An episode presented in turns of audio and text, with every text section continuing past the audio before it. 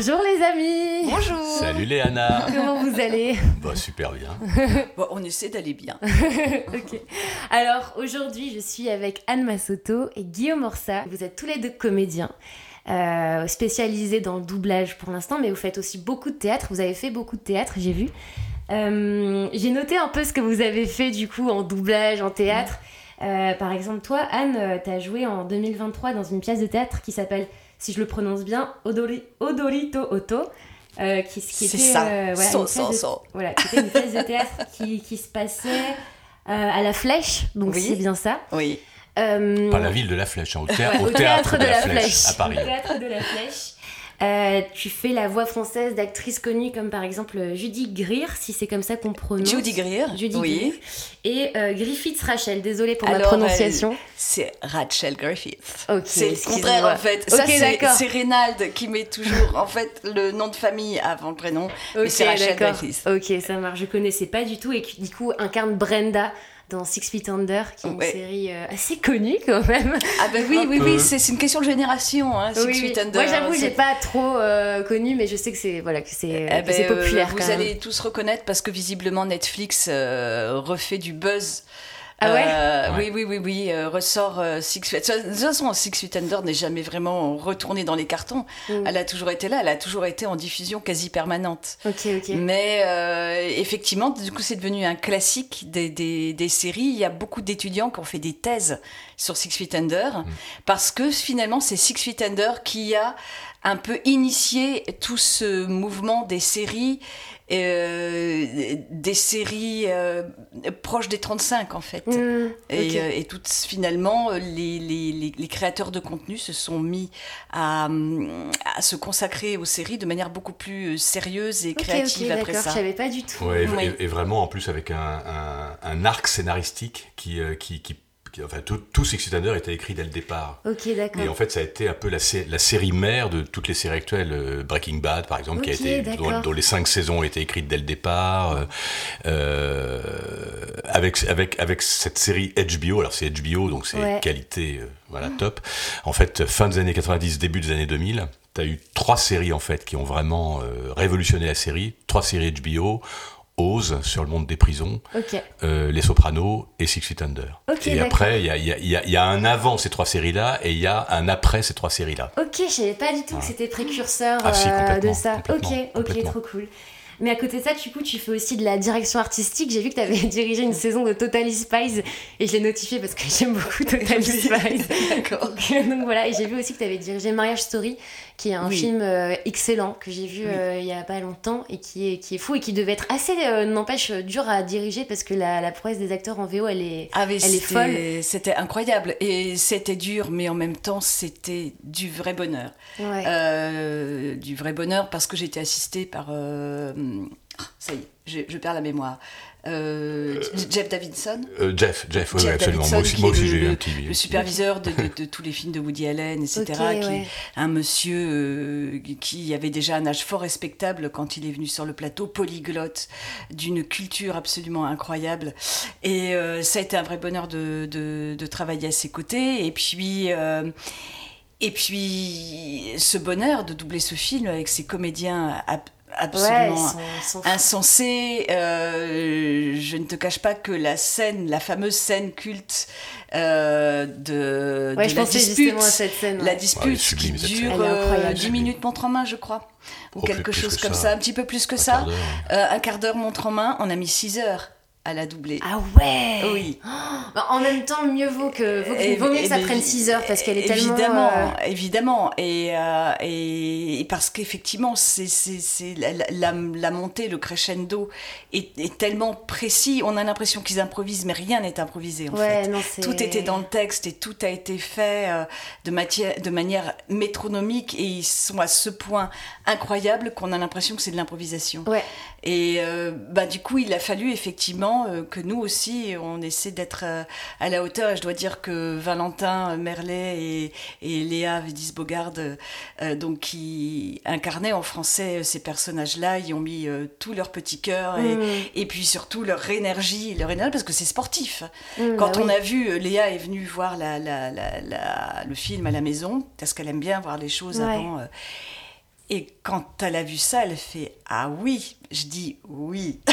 Parce qu'on connaît quand même les difficultés, nous, en tant que bah comédien, quand on a un peu de, de route derrière nous, on se dit il va falloir y aller. Ah ouais, ouais, bah, tu m'étonnes. c'est parti, c'est quand, quand on reste, c'était aussi très agréable parce que comme ça se passait aussi dans une compagnie théâtre, je me suis permise de faire venir mes, mes, mes, amis du théâtre qui n'avaient pas tant d'expérience du doublage que ça pour recréer cette petite compagnie. Et, et on était tous ensemble parce que c'était avant le Covid on était tous ensemble sur le plateau et, c'était vraiment très très chouette un bon moment. Trop bien trop trop bien.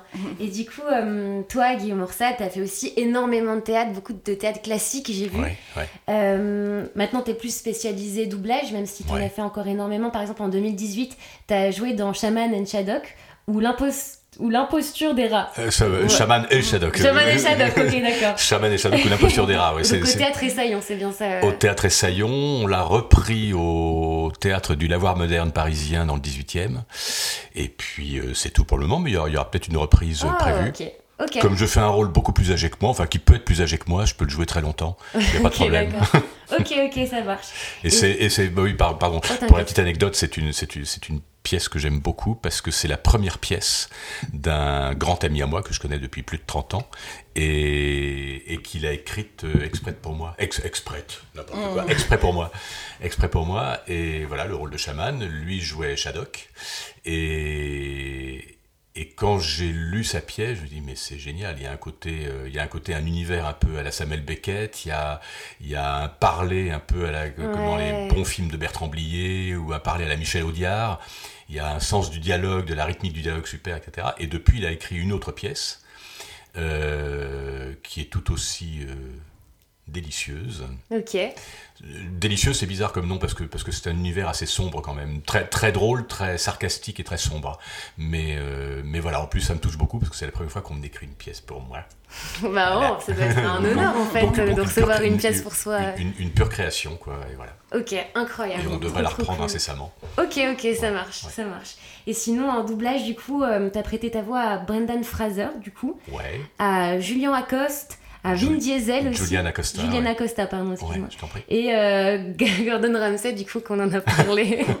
Parce que enfin, le personnage est quand même assez euh, ouais, ouais, on, parle excentrique, on va dire. Ouais, on parle beaucoup de Gordon, Gordon Ramsay. Ça fait, ça, fait, bah, ça fait plus de 20 ans, je crois que je le fais. J'ai dû commencer à le faire en 2000 ou en 2001, quelque chose comme ça. Et depuis, bah, je le fais dans un peu dans tout ce qu'il fait. Il y a juste eu, euh, oui, comme je te disais avant, avant que ça enregistre, mm. euh, il y a juste eu une émission qui s'appelle euh, Kitchen Nightmare, qui était alors, une télé-réalité pure et dure, où il s'enferme dans une espèce de grand loft avec 30 futurs chefs cuistots. Et puis, au fur et à mesure des émissions, ça s'élimine, ça s'élimine, ça s'élimine, et puis il en reste qu'un à l'arrivée. Un peu le, le, le, oui, le principe, principe Drag Race, ce genre de choses.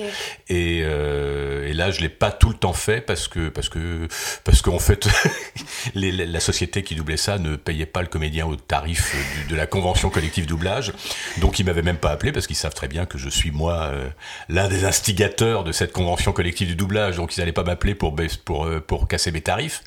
Et donc c'est un comédien qui l'a fait sur les 20 premières saisons, et moi je l'ai récupéré à un moment où ils ont où, leur client a dû leur dire mais dites donc c'est bizarre qu'on n'entende pas Guillaume Morsa euh, sur euh, Kitchen alors qu'on l'entend partout euh, sur Gordon Ramsay, c'est pas la même voix. Donc ils ont dû dire mais on est prêt à le payer au tarif et voilà. Donc je l'ai récupéré en fait il y a un an et demi, deux ans à peu près sur cette émission. Ça marche. Voilà. je vois. Donc à partir de la saison 21, c'est moi. D'accord, bon à partir de la saison 21. Et sinon, du coup, tu fais aussi de la direction artistique. Tu as dirigé donc euh, la série Breaking Bad. Ouais. Voilà, qui euh, qu'on ne présente même plus tellement elle est bah, connue en fait cette série. Euh. C'est une carte de visite formidable. Puis le, le, spin-off de Breaking Bad, Better Call Saul, le film de Breaking Bad, El Camino. Enfin, c'est un peu mon univers de prédilection. Et je trouve que Vince Gilligan, le créateur de Breaking Bad, est un pur génie. un peu comme Alan Ball, le, créateur de Six Feet Under. C'est vraiment des types qui ont tout compris, quoi. Mm. Ouais, ouais. Et tu avais aussi dirigé du coup Arrow. Euh, oui, ça je la ramène un peu moins avec ça parce que je trouve que la série était pas mal au début et puis c'est parti un peu en mm. c'est parti un peu en sucette après quoi. J'avoue, j'ai pas regardé toutes les saisons, j'avais commencé. Ouais, euh, c'est assez vite devenu euh, les feux de l'amour chez les super héros quoi un petit peu quoi. Donc donc ça, en gros, ça, c'est la construction de Arrow, c'était un peu une scène sentimentale larmoyante, une scène de baston, une scène sentimentale, une scène de baston, une scène sentimentale, une scène de baston. Donc au bout d'un moment, c'était un peu lassant. Avec Stéphane Hamel qui lisait le prompteur, je peux le dire, ah, ça se voyait. St Stephen Hamel qui jouait le rôle de, Oliver Queen, alias Harrow, qui, euh, qui, lisait le prompteur dans tous les coins du décor, c'était assez étonnant.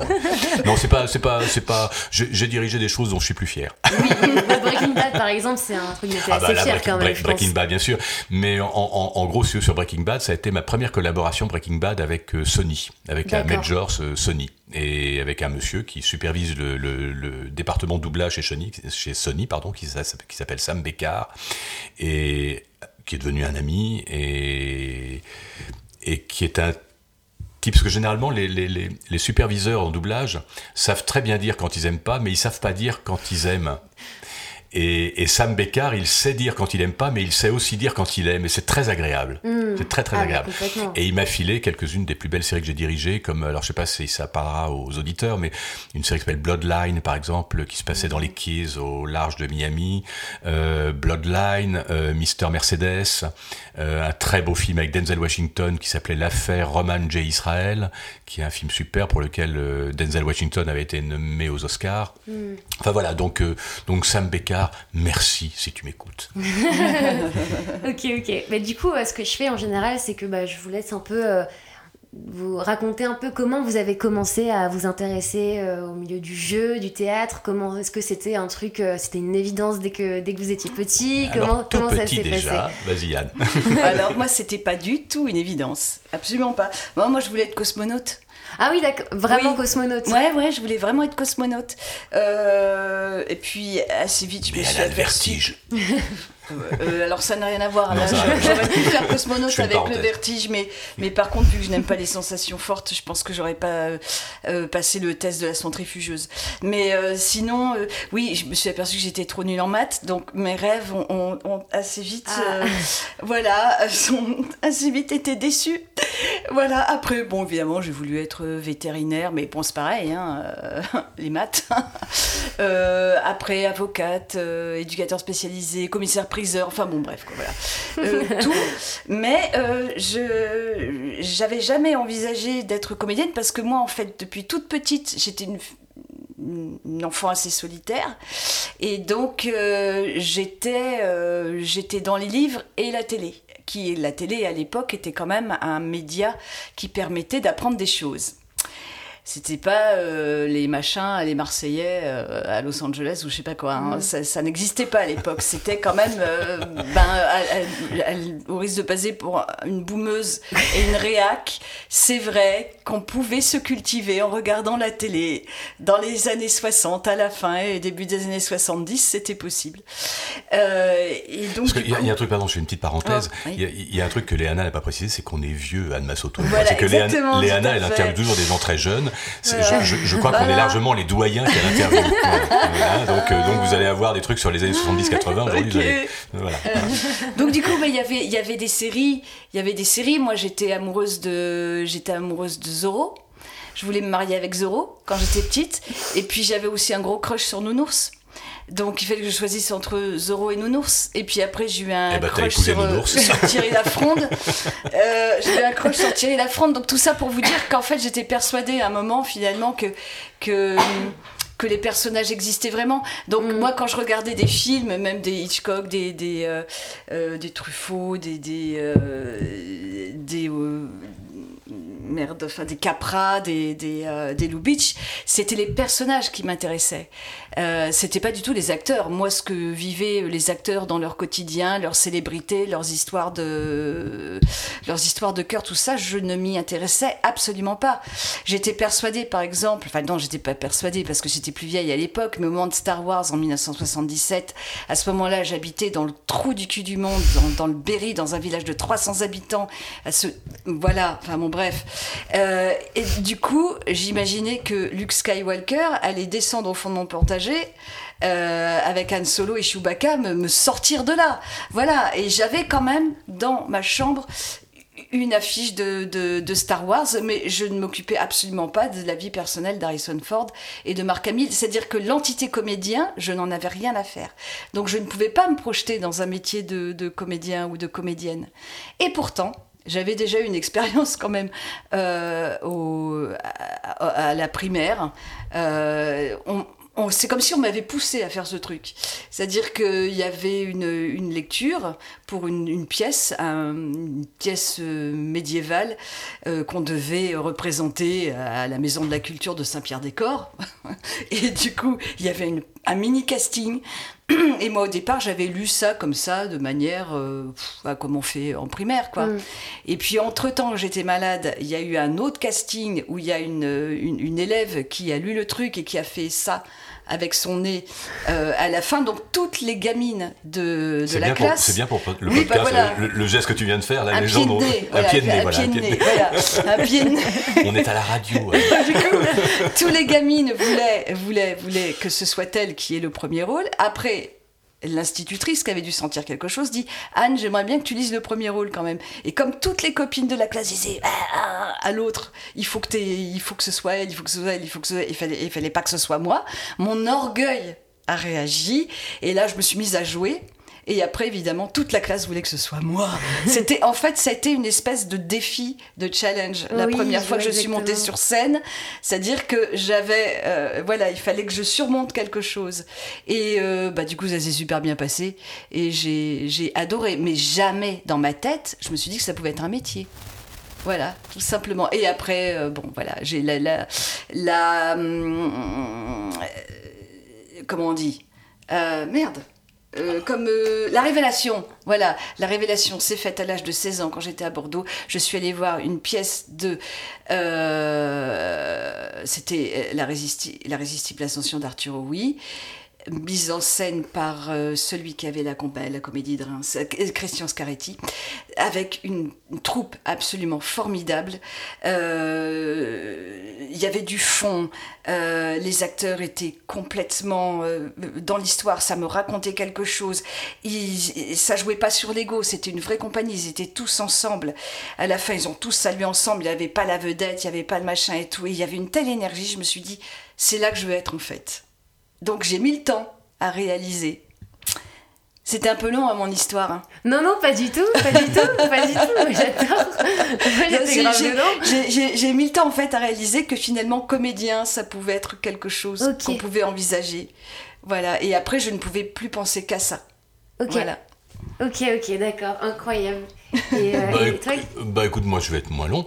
Euh, je, serai plus long sur d'autres choses. mais euh, non, non, alors moi une fois passé les, les, les comme tout petit garçon, euh, je voulais faire euh, vétérinaire, vétérinaire, pompier, quoi, en gros, mais je voulais faire les deux en même temps. vétérinaire le jour, pompier la nuit, enfin bon, voilà.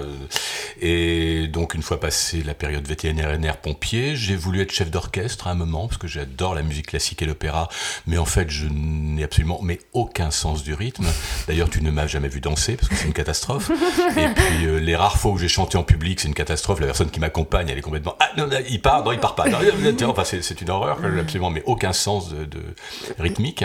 Euh, et puis, et puis, puis voilà, bah, j'étais dans un, moi j'étais d'un milieu plutôt euh, petite bourgeoisie, voilà. Euh, il y a un moment, ça s'est imposé à moi. Voilà, je sais pas, je devais avoir 12-13 ans, un truc comme ça. J'ai eu quelques petit trauma dans mon enfance, dirons-nous, dont je ne parlerai pas ici pour ne pas plomber l'ambiance. Mais, euh, mais à un moment, ça s'est imposé euh, comme étant une sorte d'exutoire, une façon de m'échapper. Voilà, de, le fait d'investir, euh, peut-être parce que je m'aimais pas beaucoup, mais le fait d'investir d'autres corps et de tout oser à l'intérieur de ces autres corps, ça permet tout en fait ça permet tout et c'est cette liberté-là que j'aimais. Voilà, donc à partir de 12-13 ans, j'ai voulu faire comédien. Euh, mes parents, en gros, m'ont dit euh, D'accord, mais passe ton bac d'abord. Euh, quand j'ai eu passé mon bac, mon père m'a dit Mais tu veux pas faire une fac de droit en parallèle? Parce que c'est un petit peu. Ça manque un peu de sécurité, tout ça. Donc j'ai commencé à un moment une fac de philo, parce que j'avais des très bonnes notes en philo à la fin de ma scolarité. Et puis, et puis en fait, la philo à l'université, ça m'a casser les bonbons, mais grave, quoi. Euh, donc j'ai dû tenir à peu près, euh, peut-être même pas un trimestre, quoi. Euh, quand même, j'ai dû tenir deux mois, un truc comme ça, aller à l'université, en parallèle de mes cours de théâtre. Puis après, j'ai laissé tomber parce que, parce que je prenais des cours privés de théâtre en parallèle et, et c'est ça qui me plaisait. Voilà, et puis après, bah, j'ai eu la chance de, de passer des concours euh, pour des grandes écoles nationales. En gros, tu as trois grandes écoles nationales en France, le Ouais, Conservatoire de Paris, euh, ce qu'on appelait la rue Blanche, parce que c'était rue Blanche à Paris, mais maintenant c'est à Lyon, qui s'appelle l'ENSAT, l'École Ouais. nationale supérieure des arts et techniques du théâtre, euh, et le Conservatoire de Strasbourg. Ouais, et sur ces trois-là, il n'y a que Strasbourg que j'ai pas fait, en fait. Mais j'aurais pu faire aussi. Mais voilà, j'ai d'abord été pris à la rue Blanche, à l'ENSAT, et après j'ai été pris au Conservatoire de Paris. Euh, à chaque fois un peu sur des... Je dis pas que je suis un fumiste, hein, mais, euh, mais, mais, mais un peu sur, euh, sur des, des, des, des, des paris avec des potes un peu, un peu euh, la veille au soir, des inscriptions un un peu avinées la veille au soir. Euh, Eh, je promets, je vais le faire. Et puis je, et puis je m'inscris, et puis je passe le concours et je suis pris. quoi. Mais c'était c'était un peu sur des coups de hasard. Quoi. Ok, Voilà. ok, Ouais. ok, oui. Mais, mais je m'y suis plus avec. Il y avait à prendre et à laisser Ouais. hein, dans chacune. Mais euh, j'ai fait des très belles rencontres et puis des rencontres qui n'ont pas du tout perduré après. Mais euh, mais c'est quand même des lieux qui sont consacrés au métier où il y a une il y a une vraie on te donne une conscience du métier, une conscience profonde du métier, je trouve. Voilà. Après, tu peux très bien ne pas faire ces grandes écoles et avoir cette conscience du Oui. métier, mais disons que ça, ça aide, quoi. Ça te- justement, j'allais vous en parler, les, euh, les conservatoires euh, na- nationaux, c'est très difficile d'y accéder. Les concours, ils sont hyper difficiles. Il y a plus de, de allez, je crois, euh, 1000 ou 2000 euh, Ah oui, candidats pour euh, 30 places. Est-ce que c'était déjà le cas à ce moment-là? Est-ce que c'était difficile pour vous les concours? Qu'est-ce que vous avez retenu Alors, de la- ce, la, la rue de Blanche, je sais pas trop, mais en tout cas, le conservatoire, c'est vrai qu'il y, avait, on était environ 2000 concurrents au départ pour 26 places à l'arrivée. Donc, euh, donc c'est vrai que le premier tour, le deuxième tour, euh, je crois que maintenant il y a trois tours, à l'époque il y en avait que deux, euh, c'est cruel, oui. Ouais, C'est cruel. Et quand tu restes parmi les 26, tu dis, oula, j'ai intérêt à, à honorer ma place, quoi. Ouais, complètement. Et c'est marrant parce que, enfin bon, sur les 26, il y en a qui ont totalement arrêté le métier. qui, moi, j'ai deux, trois connaissances de ma promo des 26 à laquelle j'étais. Il y en a qui ont qui ont perduré, réussi, bah, euh, Philippe Torreton qui était de ma promo, euh, Jean-Pierre Michael qui fait beaucoup beaucoup de doublage aussi, qui fait beaucoup de théâtre aussi et qui tourne, euh, voilà, et puis d'autres qui sont qui ont totalement arrêté le métier, qui sont Hmm. Qui sont qui sont qui bossent dans des concessions automobiles quoi maintenant. Enfin c'est Mm. assez étonnant. ouais. Ouais. Et toi, Anne, euh, t'en as retenu quoi de, de, cette expérience euh Mais moi, en fait, j'étais. Alors, j'ai pas été au CNSAD, moi, j'étais au Conservatoire euh, national de, de région de Bordeaux. Bon, c'est pareil, hein, il y a. il y a, euh, Il y a quand même de la sélection avant. oui, il y a de la sélection, bien sûr, il y a de la sélection, mais pas aussi énorme euh, que, euh, qu'à Paris. Mais il y a de la sélection, oui, on n'y entre pas, on n'y entre pas comme ça quand même. Hmm. Euh, et, et, et pour moi, c'est extraordinaire. C'est extraordinaire parce que ben, c'était les mêmes conditions euh, administratives, en tout cas, que, euh, qu'au CNSAD. Euh, on était étudiants boursiers. Euh, et puis, il y avait des moyens. Il y avait des moyens. En plus, nous, on avait la chance au Conservatoire de, de Bordeaux d'être au sein du Conservatoire de musique, de danse, et on avait des beaux-arts juste en face. Donc, quand on faisait des, des spectacles qu'on nous autorisait à monter, nous, en tant qu'élèves, puisqu'il y en a qui s'essayaient aussi à la mise en scène, et c'était génial, euh, on avait une infrastructure et des moyens absolument incroyables.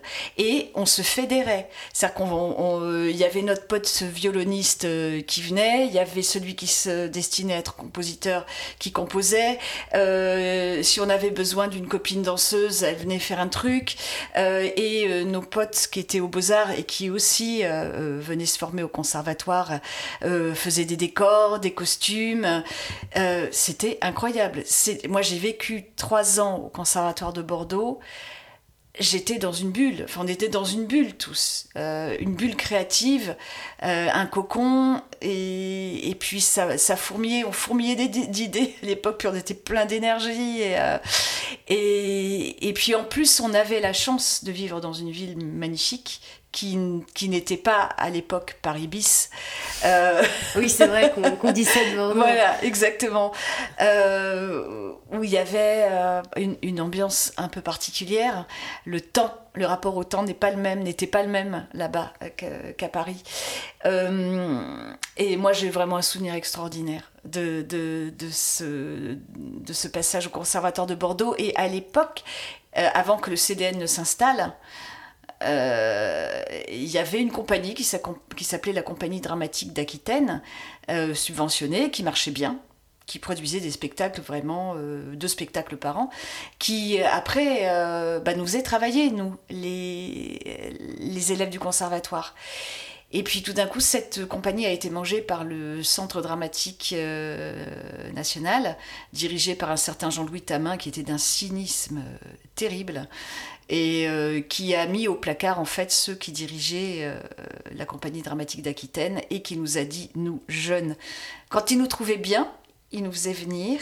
Donc j'ai eu la chance euh, d'être parmi les heureux élus. et moi, il m'a dit, ben, vous savez que de toute manière, je n'engagerai jamais personne de Bordeaux. Donc, il faut que vous alliez à Paris. Je dis oui, mais je fais comment pour aller à Paris? J'ai pas d'argent, j'ai rien. Comment je fais moi pour aller à Paris et pour euh, louer un appart? Mes parents, ils avaient pas d'argent. Donc je, je, fais comment? Ah, il me fait ah l'appât du gain tout en sachant que ce monsieur Jean-Louis Tamin est un fils de bonne famille et qu'il a toujours été avec, élevé avec une cuillère euh, dorée dans la bouche. Et donc ça fait toujours plaisir hein, quand on entend ça. Tout ça pour dire que euh, effectivement, euh, peut y avoir plusieurs fossés entre les comédiens et les élèves comédiens. Ça, quand on vient de province, c'est pas toujours évident.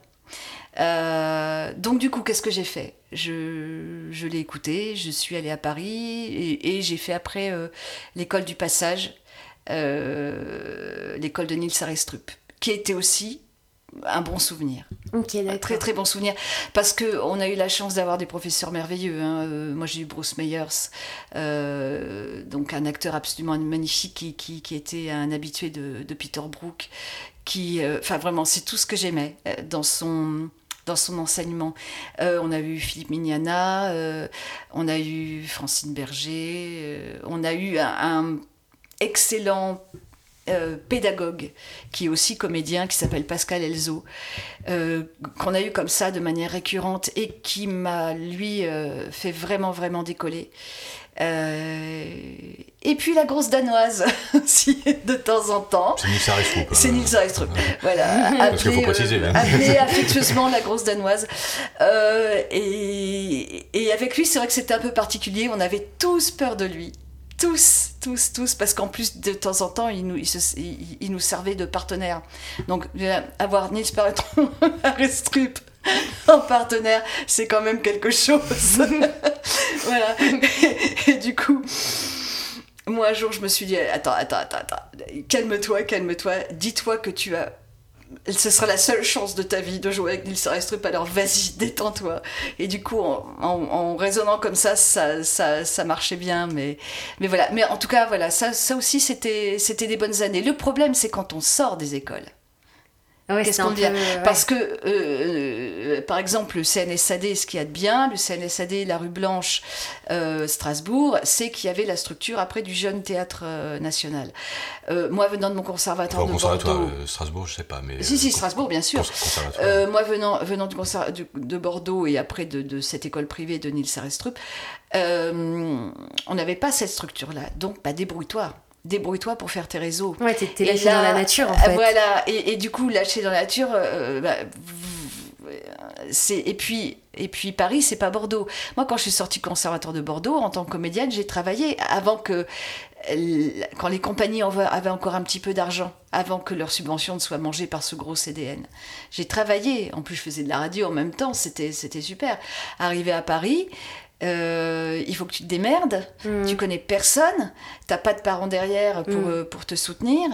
Euh, c'est chaud. C'est-à-dire que tu arrives un peu au bord d'un précipice. L'école te permet de te maintenir encore, tu vois, ça te sert de harnais. Mm. Une fois que tu sors de ton école, t'as plus rien pour te... t'as plus de ligne de vie. Eh ben débrouille-toi. Je peux te dire que je suis passée par des moments difficiles très difficile avant de pouvoir me faire des réseaux et de retomber sur mes pattes et de retrouver une vie normale. Mais c'est très compliqué et Paris ne fait pas de cadeaux. Mm. C'est sûr. Ah, on est dans une insécurité euh, au début. Hein, on est dans une, mm. Maintenant, on, est des, notables, mais on est dans une insécurité euh, totale. Ouais. Mais tu soulignes une vraie problématique euh, parce que, enfin, du coup, j'en connais aussi des comédiens, des comédiennes qui ressortent d'école et qui en fait sont mm. lâchés dans la nature, qui sont pas mis en relation avec des compagnies. Enfin, pas forcément, ça arrive pas tout le temps et qu'en fait, ouais, tu sais pas comment euh, te construire, comment tu te faire une base solide. Donc, tu commences tes propres projets, tu commences à, aussi à aller dans les projets de tes amis, et c'est comme ça que tu te formes, mais c'est euh, compliqué, quoi. Euh, et quand on voit le nombre de milliers d'élèves qu'il y a au cours Florent, par exemple, et à qui on fait miroiter je ne sais quoi. Ben non, il y en aura quelques-uns qui vont rester sur le carreau, il faut être réaliste. Quoi. je pense que maintenant, avec le temps, vous, vous apercevez vous aussi qu'il y a beaucoup plus de, de, de formations, d'écoles, de, de, trucs d'acteurs studio, de, euh, ah qui promettent des choses aussi. Ça euh. grouille. Alors la nouvelle mode, maintenant, c'est les écoles de comédie musicale. Ça a pris le pas même sur les écoles de théâtre. Hmm. Après, je pense que la, la polyvalence de ce hmm. qu'on enseigne là-bas peut être intéressante quand même pour, un, pour un comédien. Alors d'après les copains de la comédie musicale, ici en France, finalement, j'ai l'impression. Alors, à moins de rentrer à l'ECM, qui a l'air à, peu près sérieux, euh, apparemment, le mieux, c'est carrément et de prendre des cours de théâtre, et de prendre des cours de danse, et de prendre des cours de chant. Euh, comme ça, les choses séparément. Voilà, euh. sans forcément, mais le, tout étant de trouver de bons profs. C'est ça le problème. Mm. Ouais, c'est ça le, C'est ça le truc. C'est ça le truc. Ouais, ouais, Mais du coup, on va, on, parle, on va parler un peu de vos, de, de vos rapports sur scène. C'est quoi que. Ça peut paraître vaste comme question, mais c'est quoi que vous ressentez quand vous êtes sur scène et ah. qui vous anime? Euh, bah, Comme je disais tout à l'heure, euh, une forme de liberté euh, où tout est permis. Enfin, où tout est permis dans, dans, dans le cadre de la mise en scène, évidemment. Hein. Euh, l'incarnation, euh, l'énergie qu'on se découvre en scène, qu'on n'a pas forcément dans la vie, mais tout à mm. coup la scène crée un truc euh, où on se découvre une énergie de super-héros, quoi. c'est un plaisir infini. C'est un plaisir infini. ok. Alors, bah, pareil, hein, je suis tout à fait d'accord euh, avec Guillaume en ce qui concerne l'énergie, qui est quand même un truc assez magique et assez particulier. Euh, alors moi j'ajoute un gros trac toujours avant. C'est terrible, on se demande toujours pourquoi on a fait ce métier, pourquoi on est là, mais pourquoi est-ce que finalement on n'est pas chez nous en train de regarder Questions pour un champion ou lire un bouquin C'est vrai que c'est un, mélange de peur et de plaisir. Et quand, exactement. Quand le plaisir prend le, pas sur la peur, c'est vachement bien. Quand la peur prend le pas sur le plaisir, c'est moins bien. C'est moins bien. Et ça arrive, ça, arrive, bien, ça, arrive, ça arrive, euh, mais donc, oui, donc il y a ce trac hein, qui, qui, est là. De toute façon, on va pas se mentir. Et puis, euh, allez, passer les deux premières répliques, tout d'un coup, en général, ça passe. Euh, ça passe. Et là, effectivement, vient euh, se loger en nous cette énergie un peu magique, un peu étrange. on ne sait pas d'où ça arrive. Et puis, moi, ce que j'aime, et ça, merci Nils Arestrup pour ça, c'est cette espèce de moment de présence de travailler l'état d'hyper-présence finalement, de disponibilité, où tout d'un coup, le temps s'arrête, il y a une espèce de temps suspendu, et on entend la salle respirer. Et le tout, c'est de respirer avec elle. Il faut qu'on respire ensemble. Et ça, c'est incroyable. C'est une sensation incroyable. C'est une belle façon d'illustrer, je trouve. Euh, ouais le sentiment sur scène. Exactement. Et, et, des fois, ça marche pas. Alors là, on sait que on se, on se voit jouer, c'est horrible. Euh, mais des fois, ça marche pas. Et des fois, euh, l'état de grâce est là et c'est absolument magique. Tu, sais, tu sais pas du tout ce qui peut arriver. Exactement. Et puis, euh, et puis moi, bah, du coup, bah, si j'ai voulu faire euh, du théâtre, et bon, bah, ça je l'expliquais tout à l'heure, c'est parce que c'est le théâtre de compagnie qui m'a attiré, surtout pas être toute seule sur scène avec les autres, voilà. Et parce que c'est pas les, les, les lumières qui m'ont attiré, moi, c'est vraiment être quelqu'un d'autre alors là, euh, aller dans la peau de quelqu'un d'autre, être quelqu'un d'autre, euh, me perdre dans l'histoire, pas complètement, parce qu'il faut quand même garder le contrôle, hein, on est bien d'accord, mais raconter une histoire, être dans un personnage, sortir de mon quotidien, parce que c'est vrai que quand j'ai voulu devenir comédienne, j'étais plus heureuse sur scène au lycée en cours que chez moi, ça c'est clair. Euh, il y a aussi quelque chose comme ça, c'est assez courant chez les, mm. chez les comédiens finalement, euh, avoir une vie un peu moyenne et, et puis finalement euh, vivre autre chose, vivre une vie parallèle sur scène.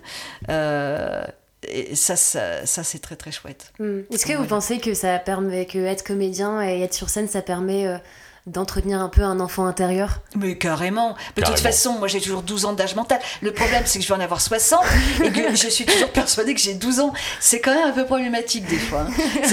quand je me regarde devant la glace, je... c'est peut-être ça. C'est pas ça. C'est peut-être ça qui me Quelque chose qui s'est passé. Ouais, peut-être. Mais, mais sans blague, hein, je, dis ça même, même, même physiquement. Euh, euh, quand, quand, je vois nos camarades comédiens ou quand, quand je nous vois nous d'ailleurs, je ne nous donne pas du tout l'âge qu'on a réellement. Mm. Euh, et moi, je vois des gens avec qui j'étais euh, au collège, au lycée, euh, et, qui ont pris de la bedaine, qui ont perdu leurs cheveux, etc. Je lui dis, ah, ça va, donc on a le même âge, quoi. Euh, je lui dis, ça va, on, se maintient, quoi. je trouve que ce métier, ce métier maintient à flot. Moi, très souvent, je suis très étonné quand je, parfois je suis en plateau et je fais signer une feuille de présence, tu sais, à la fin du plateau, aux comédiens qui sont venus travailler. Et parfois, je tombe, ah oui, bah, il y a eu une rentrée, là, je sais plus, c'était il y a deux ans, je crois. J'ai deux comédiens qui me disent Guillaume, euh, euh, où est-ce que je peux signaler? Parce que tu sais, maintenant je suis, je suis retraité. Euh, est-ce que je dois le signaler quelque part mm. sur la feuille de présence? Mm. Et là, je, tu regardes la personne et tu dis mais toi, t'es retraité? c'est hallucinant, quoi. Et les gens, bah, on vieillit ensemble, enfin, on, grandit ensemble. et, c'est très étonnant, oui, absolument. Absolument.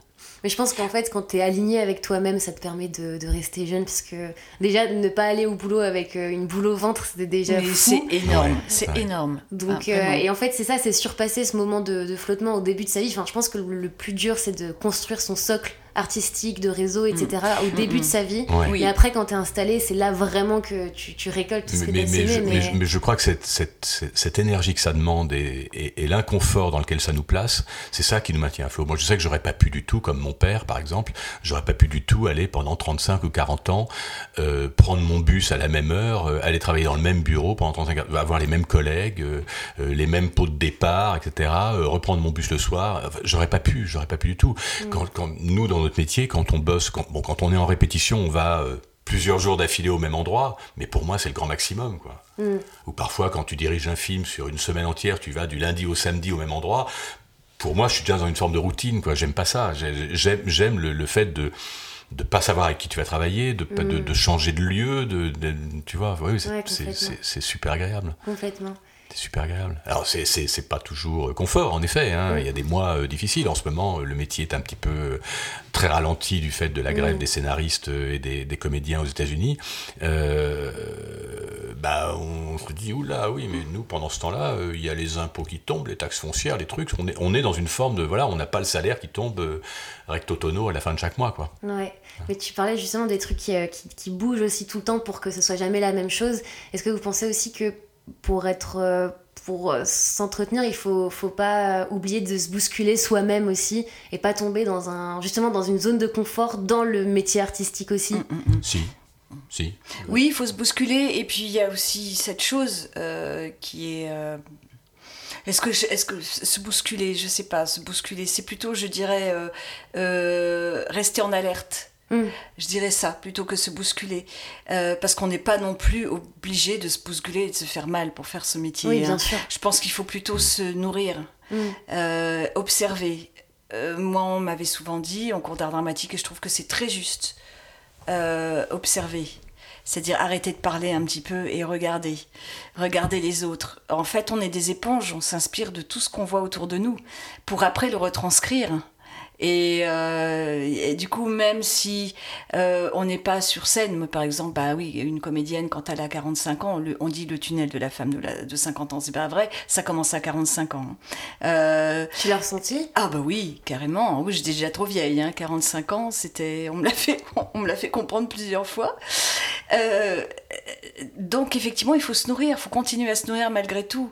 T'es mis sur la touche, c'est pas grave. Mm. Tu, tu... Enfin, c'est pas grave pour moi parce que effectivement, j'ai eu la chance euh, de continuer quand même à, à faire ce métier grâce, grâce au doublage. Donc, euh, ça a été moins violent pour moi que pour euh, certaines collègues et amis. Mais effectivement, toujours se tenir en alerte, toujours observer, toujours Mm. grappiller le moindre truc pour se nourrir. Voilà. Et, ne, et ne après- jamais s'arrêter à ses acquis, je crois. Euh, ouais, les, c'est ça. les- les acquis, ils sont acquis, ils, ils- ils- Ouais. ils sont là, ils sont voilà, ils sont ils sont acquis euh, par définition.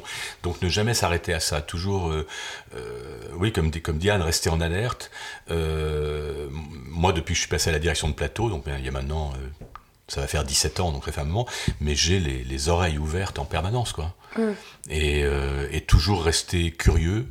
Euh, j'interviens parfois, euh, comme tu l'as peut-être vu, euh, j'interviens parfois, en- on, on intervient avec Anne de temps en temps en formation, doublage. Et très souvent, moi je leur dis, mais vous savez, vous avez autant à apprendre de moi que moi de vous. Mm. Euh, je m'estime en formation continue, moi jusqu'à mon dernier souffle. Voilà, je- j'estime être un éternel étudiant. Et il n'y a que comme ça qu'on reste jeune, comme tu disais tout à l'heure. Mais sans blague, hein, sans Mm. blague.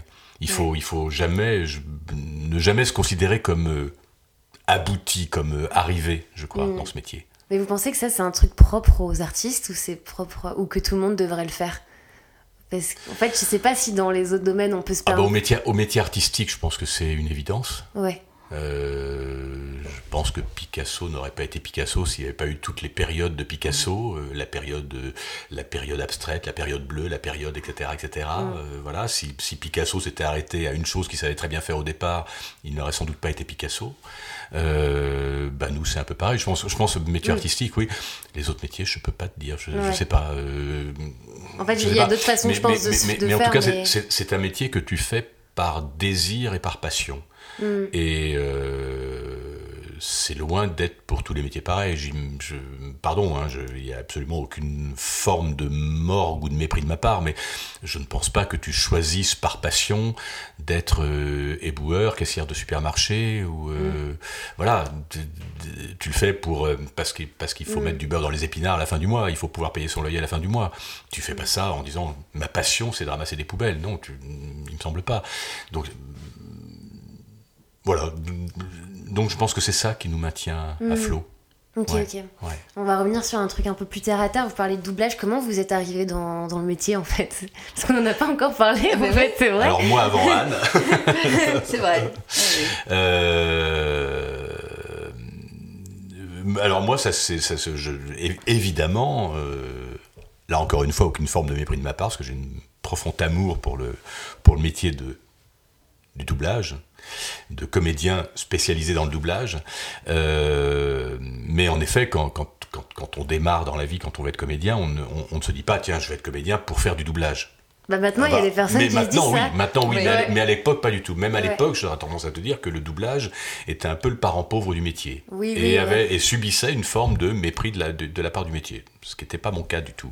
Mais moi, je sais très bien qu'au conservatoire, par exemple, sur la promo de 26 où on était, je te raconte l'anecdote, euh, on était 26 dans la promo et on prenait des cours de, de jeu caméra Ouais. avec un réalisateur qui s'appelait Francis Giraud, qui est mort, qui avait réalisé La Banquière, je crois, avec euh, Romy Schneider. Il avait fait quelques, quelques films un peu, un peu à succès. Euh, et on prenait des cours de jeu caméra, donc euh, on, on travaillait des scènes devant la caméra. Moi, j'avais travaillé par exemple une scène du juge et l'assassin de Tavernier avec euh, Toretton. Et, et puis ceux qui n'étaient pas devant la caméra étaient derrière, euh, apprenaient à faire euh, un zoom, un dézoom, un machin, un truc. Bon, voilà. Et un jour, Francis Giraud nous dit euh, Est-ce que ça vous dirait qu'on se fasse quelques séances comme ça de temps en temps de post-synchronisation et doublage? Et là, au mot doublage, mais les réactions ont été d'une violence, mais hallucinante. C'est-à-dire qu'en gros, on était tous censés, en tant que, jeunes élèves du conservatoire, on avait tous 20 ans, 22 ans, 23 ans, on était tous censés vouloir tourner un jour, ou, euh, et donc en venir à se post-synchroniser à un moment ou à un autre. Mais là, au terme de doublage, ils ont été 23 dans la promo à dire oh le doublage métier de ringard euh, plutôt faire du porno que du doublage etc enfin on était on, était à ce stade là on a été trois à dire ouais super idée Philippe Torreton, Jean-Pierre Michael et moi. Torreton, il en fait de temps en temps, et voilà, il a doublé Kenneth Branagh, enfin, il en fait de temps en temps. Euh, il en fait au combien, Brad Pitt et compagnie, et, moi j'en vis. Euh, on a été trois à dire ouais super idée. Donc c'est dire si le si le si le métier était ouais. était voilà. Et donc on, voilà on n'a pas commencé à être comédien pour faire du doublage clairement. Moi, c'est rentré dans ma vie un peu par hasard. à l'époque, je devais. Alors, j'ai, en sortant du conservatoire, donc en 90, euh, j'ai beaucoup travaillé dans une compagnie qui est dans le sud de la France. Peut-être qu'en bossant avec cette compagnie, avec laquelle on a fait des très beaux travaux, euh, je me suis un peu éloigné de la d'un certain, une certaine, certain réseau parisien, peut-être, je sais pas. oui, tu peux le dire, va, bien sûr. Va savoir ce qu'aurait été ma vie si j'étais pas vol. voilà, on, prend des embranchements en permanence. Et puis euh, j'avais un agent à l'époque et je devais avoir un tournage qui devait se faire au Venezuela, sur lequel le réalisateur avait bien flashé sur moi et tout, qui devait se faire. Et en fait, à l'époque, j'avais pas trop le sou. Ce tournage aurait dû m'en rapporter pas mal. Et donc, j'avais un peu remboursé les dettes, mes dettes à l'avance. donc, quand le tournage ne s'est pas fait, je me suis retrouvé avec des dettes pas possibles. Oh donc, il, fallait que ça bosse, quoi. Il fallait que ça bosse. Oui, oui, oui, oui, une grosse, grosse bêtise. Et donc, il fallait que ça bosse. Et un jour, j'ai un pote qui m'appelle, qui me dit Yo, c'est un peu dans la merde. Écoute, je devais avoir un plateau de petit rôle ambiance cet après-midi à tel endroit avec tel DA. Euh, je peux pas le faire, j'ai un empêchement de dernière minute. Est-ce que, est-ce que on a un peu une voix grave tous les deux, etc. Est-ce que ça te dirait de le faire? C'est des petits rôles ambiance. Je dis, bah évidemment un cachet, quoi. Et j'y vais. Et ce jour-là, il y avait euh, on était en plateau, on était une vingtaine en plateau, en gros, sur une gros téléfilm, c'était France 2 qui tournait des trucs de la Bible à l'époque, donc il y avait eu Adam et Ève. Et là, c'était un téléfilm sur Jacob. Et, euh, et, à un moment, le DA dit ah, il, va passer un rôle comme ça, une espèce de, de, grande carcasse. Euh, Jacob, Jacob, les, les pharisiens, ils arrivent, machin, ils t'en veulent. Et, euh, et, le rôle, il avait oublié de caster. Le rôle avait 20, 25 lignes. Et le DA avait oublié, le directeur artistique avait oublié de caster le rôle en question. Et donc, il a essayé les neuf autres garçons qui étaient avec moi en plateau, en disant euh, Non, non, t'es trop léger, non, tu le remplis pas. Mais pas moi, parce que moi, il me connaissait pas. Et puis, il décroche son téléphone pour appeler son assistante et euh, il dit Disons, Marie, tu pourrais, tu pourrais me convoquer un comédien avant ce soir, on termine le film ce soir, parce que là, on a oublié le rôle d'un tel dans telle boucle. Et là, un peu vexé, moi, euh, ma parano, je, je, suis allé voir le, DA à son bureau, je lui ai dit, pardon, excusez-moi Jean-Pierre, mais je suis, je suis un peu vexé, là vous avez essayé les neuf autres garçons, mais pas moi, euh, vous voulez pas que j'essaye? Et puis, il dit, bon, euh, je, te rappelle Marie, et il raccroche son téléphone. Et donc j'essaye le truc, moi je fais... Je dis, c'est la chance de ma vie. Je fais perroquet, je fais karaoké, donc Jacob, Jacob, les pharisiens, ils arrivent. Je fais le truc. Et là, il a rien dit. Il a juste redécroché son téléphone. Il a fait Marie, c'est bon, je l'ai. Et il a raccroché. Et, à partir de là, c'était Jean-Pierre Dora, le, directeur artistique, qui travaille plus maintenant, je crois pas. Euh, et il m'a pris pendant, pendant un an, il m'a pris sur tout tous ces petits rôles ambiance. Donc ça a été extrêmement formateur. Ne jamais mépriser les petits rôles ambiance, c'est une très bonne école. Et il m'a même recommandé un an plus tard à peu près pour euh, à une autre société qui cherchait un Hugh Grant pour euh, Raison et Sentiment, le très beau film de Ang Lee. Et Jean-Pierre a, appelé cette société en disant écoutez voilà j'ai un comédien alors techniquement il n'est pas encore tout à fait affûté mais en tout cas euh, pour Hugh Grant ça devrait le faire et donc c'est comme ça que bah, mon premier beau rôle, ça a été Hugh Grant dans Raison et Sentiment. Ok, ok, ok. Et après, et, après c'était parti. ok, ok. Trop bien. C'est cool que tu aies pu être formé euh, avec les rôles et ambiances. Comme quoi, faut, faut pas ah, sous-estimer ce, Ah, mais jamais, jamais. Jamais sous-estimer. C'est très formateur. Et euh, faire vivre un personnage qui a deux lignes, trois lignes, euh, qui dit juste bonjour madame, voici votre colis, ou, mais faire exister ce personnage-là, c'est super important. C'est super important. Moi, je vois, par exemple, quand, j'ai dirigé Breaking Bad, le moindre petit rôle qui était dirigé par Vince Gilligan dans Breaking Bad euh, déplaçait des, trésors d'humanité. Et, ne jamais négliger les trésors d'humanité qu'on mm. peut avoir sur deux phrases. Parfois, moi, j'ai des souvenirs de, de plaisir d'acteur sur dix lignes vachement plus important que sur d'autres rôles de 300. C'est comme ça. C'est mm. comme ça. C'est quand tu as une très belle scène d'émotion à jouer sur 10 lignes, ou voilà, ne jamais négliger ça. Ne jamais mm. négliger ça. Et quand j'entends des gens euh, faire la fine bouche en disant oui, les petits rôles ambiance, non, j'ai arrêté. Euh, maintenant, je fais des rôles, tu comprends Bah non, Non. Moi, si je suis libre et qu'on me propose des petits rôles ambiance demain, j'y vais, quoi. Avec plaisir. et avec le plaisir en plus. Et la bonne volonté. Pardon, Anne, c'est à toi. Oui, oui je, n'ai pas osé de couper, je n'ai pas osé de couper. Non, mais c'est important. Alors, euh, eh ben, moi, comment ça s'est passé? On se connaissait depuis peu avec Guillaume. Euh, et il m'a dit il y a l'assistante de Hervé Ikovic qui recherche des comédiens qui parlent anglais pour euh, doubler un, téléfilm en anglais. Bon. et eh ben, du coup, j'y suis allée. J'y suis allée et. Euh, et c'était incroyable parce que je. Oh zut, je fais des trucs avec le micro. Ah, excusez-moi, cher auditeur, excusez-moi, je fais un truc avec ma bouche. oui, et donc je ne savais pas trop comment ça marchait.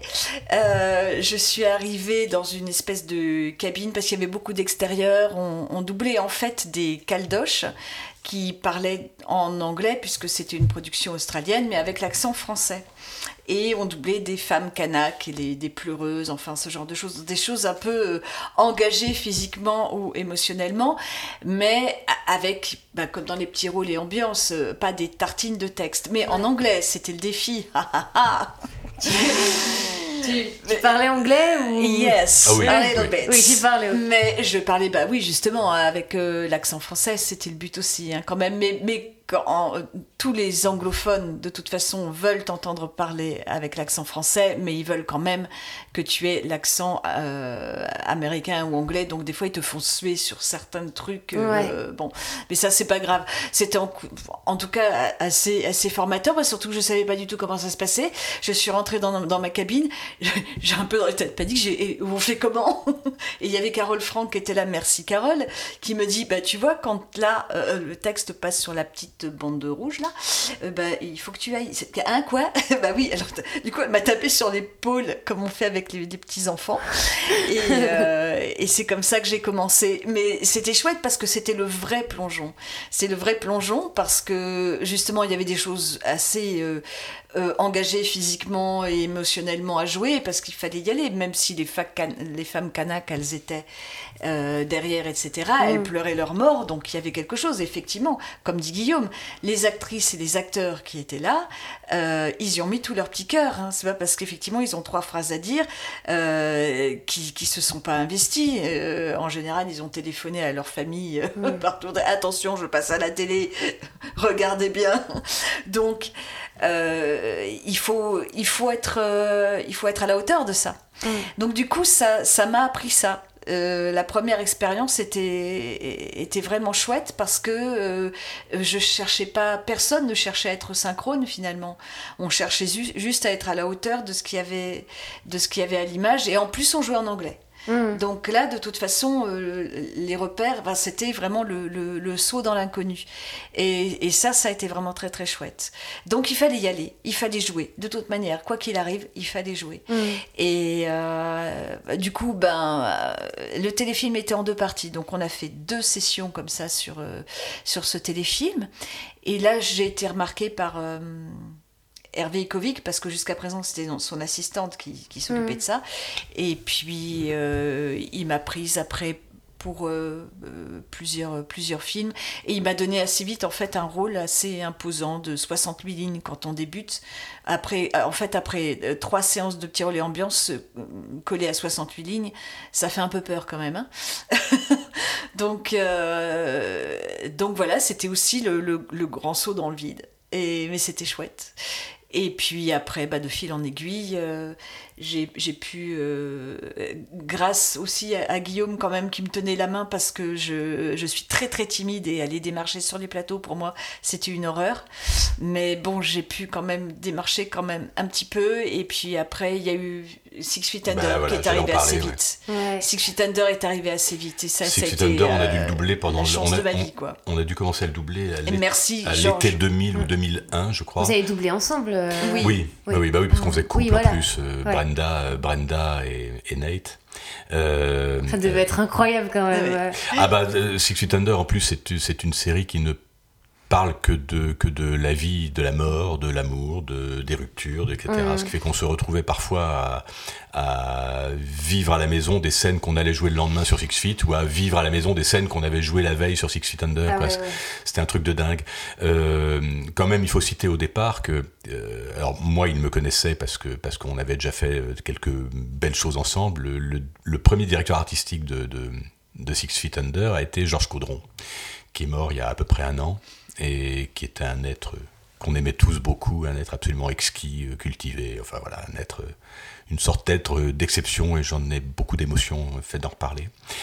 Et il avait une assistante qui est Pauline Brunel, qui est, qui est maintenant, une, qui est maintenant une, chose, une- une oui. DA très, très, très reconnue et, et, et une superbe comédienne. Et, euh, et Pauline était l'assistante de Georges à l'époque. Et euh, c'est Pauline qui nous connaissait, enfin qui nous connaissait, qui connaissait Anne. Et, euh, et, donc, quand, quand Georges a fait la distribution de Six Feet Under, moi, il m'avait mis sur le rôle de Nate, mais il cherchait sa Brenda. Et c'est Pauline qui a dû lui glisser, mais dis donc, euh, la compagne de Guillaume, Anne Massotto, euh, serait vachement bien, etc. Et ça a été, mais il n'y a pas eu d'essai, on a été pris tous les deux. Georges nous a appelés euh, fin juillet, début août, en nous disant, voilà, je reçois une série qui est juste une magnifique série. Euh, c'est deux des rôles principaux. Euh, seulement, euh, nous, on était jeunes parents à l'époque. Enfin, Alice devait avoir deux ans et Jeanne devait être dans les tuyaux. Euh, Non, Jeanne n'était pas encore dans les non, Jeanne tuyaux. n'était pas, Joe n'était pas encore dans les tuyaux. Non. Euh, mais ça allait venir, ça allait Ah venir. si, si, 2001, effectivement, si. Non, elle est Si, née en juillet était- 2002. Elle est née en juillet Ah, 2002. juillet donc elle- 2002, elle, est née un- bah, plus d'un an plus tard. donc, ouais, euh, voilà, elle s'apprêtait à être dans les tuyaux. Et, et, il nous appelle en disant voilà, le seul problème, c'est que je commence les enregistrements la semaine du 15 août. Donc généralement la semaine du 15 août, il n'y a pas beaucoup de comédiens présents. Donc au début, euh, ah bah tu comprends, on est en vacances avec la petite, là, euh, c'est la seule semaine de. Et puis il nous a dit écoutez, sincèrement, la série est sublime, euh, ne vous refusez pas ça. Et on a trouvé une solution. Il y a une grand-mère qui est venue garder Alice, qui avait euh, deux ans, deux ans et demi à l'époque. Euh, et euh, oui, parce que je dis Alice parce qu'elle a été interviewée par Oui. Léana Montana, donc donc, donc, Alice donc je peux parler d'Alice. Il- faut vous référer à un podcast précédent. Et on est revenu. Et bah on l'a pas regretté quoi, Mm. parce que bah voilà, l'une des plus belles séries du monde, Six Feet Under. Si vous l'avez pas vue. Moi, je l'ai pas vu. Faudrait que je parce regarde. que c'est une. c'est Ça me donne envie, là. C'est Oui, un, c'est un il bijou. faut, il faut, il faut. C'est un bijou. Euh, et puis si vous l'avez vu- déjà vu, bah revoyez-la. ça n'a pas, ça a pas pris une ride. Euh, ça a été le premier rôle d'Anne sur un rôle récurrent. Hein, je me Ah oui, pas oui, Ouais. ça c'est quand même. euh, Et puis, c'est quand euh, même un souvenir, euh, un souvenir émouvant. Ouais. Et un beau challenge aussi. Et puis on les parce double que- régulièrement maintenant. Euh, Oui. Anne a encore doublé Rachel Griffiths euh, pas, Hier. pas plus tard qu'hier. Ah, et, moi, Peter Krause, je le double depuis toujours. C'est, c'est, Ouais. c'est- je crois, je crois qu'il y a que moi qui le double. Voilà, il y, avait eu, euh, il avait fait une toute petite apparition avant Six Feet Under dans Truman Show, mais comme j'avais déjà un rôle, je faisais le rôle de, du meilleur ami de Truman dans Truman Show, j'allais pas non plus en Ah, plus c'est faire. c'est toi qui as doublé son meilleur ami dans Truman Ouais, Show No- Ok. Noah Emmerich, ouais. ouais. Ok, ok, c'est un film incroyable Oh, aussi, film euh, Truman Show. un Ça m'a un peu m- déstabilisé dans mon rapport à la réalité quand j'étais ado, mais. Je l'ai revu récemment, ça, c'est vachement bien. Ah ouais, il est génial. C'est un superbe film. C'est un classique. Ouais. Mais ok, trop cool. Mais du coup, en fait, je viens de penser à une question que je me suis jamais posée, mais dans le passé, il n'y avait pas de bande démo, on est d'accord? Enfin, ça Comment on faisait du coup pour savoir quelle comédie Enfin, comment il, il faisait? Alors nous, on a été parmi les premiers inscrits sur RS Doublage. Oui, Non, voilà, c'est vrai ça, Ah oui, moi, doublage, moi j'étais l'un des premiers. oui. Ouais, je ouais, devais ouais, être ouais. le troisième ou quatrième comédien sur RS Doublage, pas Ok, plus que ça. incroyable. Et à l'époque, c'était gratuit. Maintenant, il fait payer un truc, mais je trouve ça normal qu'il fasse payer quelque chose parce qu'il vit de ça, euh, Reynald. Puis même, c'est une, une vitrine aussi maintenant pour Ah les bah, c'est une comédiens. super Oui, vitrine, tout à et, fait. euh, Oui, Et, oui. et- et voilà. Et puis en plus, euh, bah, Reynald, Reynald, c'est c'est un peu comme ça qu'il gagne sa vie et c'est c'est tout à fait. Mais est-ce que vous le connaissez pour de vrai? Est-ce Ben, que- nous, on l'a vu, on a eu le privilège Ouais. quand Vous même de le vu voir Ouais. pour C'est de pas une légende urbaine. Non, il est Ah, venu oui. chez nous. Il est venu chez nous, effectivement, euh, quand on habitait encore dans le 18e, à à Montmartre, et il est venu nous interviewer. Euh, nous, on a eu la chance de faire euh, l'interview en direct, alors qui commence à dater un peu parce qu'elle date, Ouais, je ouais, sais ouais. plus, de 2006 ou quelque chose comme ça. Euh, donc, quand je lis les, les, les, euh, les questions, je dis, mais c'est très, très, très daté en fait. Ouais, moi, je, les je- je- réponses. je l'ai refaite il n'y a pas très longtemps. Ah, toi, tu l'as refaite. Donc, moi, je l'ai pas refaite encore, mais euh, comme, euh, comme la, la petite bande-annonce aussi, Oui, bah, ça date de 2006. Il faudrait peut-être que je la refasse parce que ma voix, quand même, a un petit peu bougé depuis. Mais, euh, mais oui, oui, non, non on, Ouais. on, on, on sait assez à quoi ressemble. Ok, euh, d'accord. euh, Parce que je, je fais une parenthèse pour les Oui. auditeurs qui sont pas forcément dans le doublage. RS Doublage, c'est un site qui référence tous les comédiens, comédiennes. Voilà. Et à partir de 10 rôles que tu as fait en doublage, quand tu es jeune près, comédien, comédienne, tu peux t'inscrire dessus. Et après, les gens du métier peuvent voir qui tu es. Et avoir en fait, bande en fait, ta t'as des liens, très t'as, pratique. t'as- t'as un Ouais, lien, c'est tu, Très très pratique, hein. pratique, c'est très pratique pour Ouais. nous les DA effectivement quand tu on tapes sur le nom d'un comédien euh, VO, enfin d'un comédien Oui, américain, Et hop, tu, tu trouves toutes les incidences de, de, Ouais, voilà, qui, c'est ça qui l'a est doublé, dans quoi. Euh, trouver effectivement les, les, les qui, qui a doublé qui. Donc ça effectivement, bon, ça ne suffit pas parce qu'il faut savoir quand même qu'il y a des comédiens, notamment des vieux de la vieille, qui ne sont pas inscrits sur RS Doublage. Donc il faut après élargir son champ de recherche en allant Ouais. sur euh, Wikipédia ou, ou Oui, parce ce que comme c'est, trouver. comme c'est un site qui est dev- devenu payant, il y a des gens qui par principe ne veulent pas être sur RS Doublage, que je comprends parfaitement, hein, il n'y a, pas de- il y a pas de critique de ma part. ouais. Et, et- et- et donc, il y a, euh, bah, par exemple, euh, Patrick Poivet qui est mort il y a deux ans, trois ans. Euh, Patrick qui, doublait euh, donc, euh, Bruce Willis, comme chacun sait, qui était la voix emblématique de Bruce Willis, n'a jamais voulu être sur RS Doublage. Donc, donc, donc, quand tu tapais Bruce Willis, tu trouvais des incidences, mais pas, Ouais, mais pas voilà, Patrick ouais. Poivet. Donc, euh, donc il, faut, il faut faire la part des choses. Oui. Il faut faire la Et part donc des je choses. continue ce que je voulais dire. C'est difficile de parler avec toi quand même. Bon, c'est que Oh tu m'as coupé. Tu Je m'as suis, coupé. je suis sûr qu'en termes de time code, elle a plus parlé que moi. Non, tu m'as coupé. Tu m'as coupé. D'ailleurs, je vois que ça vous stresse un peu le timecode. Je vais baisser un peu l'écran de mon ordi pour pas que tu regardes de trop. Donc, euh, ce que je voulais dire aussi quand on est DA, ce qui est, ce qui est pas mal, c'est euh, la petite présentation du début, euh, quand on cherche un timbre vocal particulier. Oui.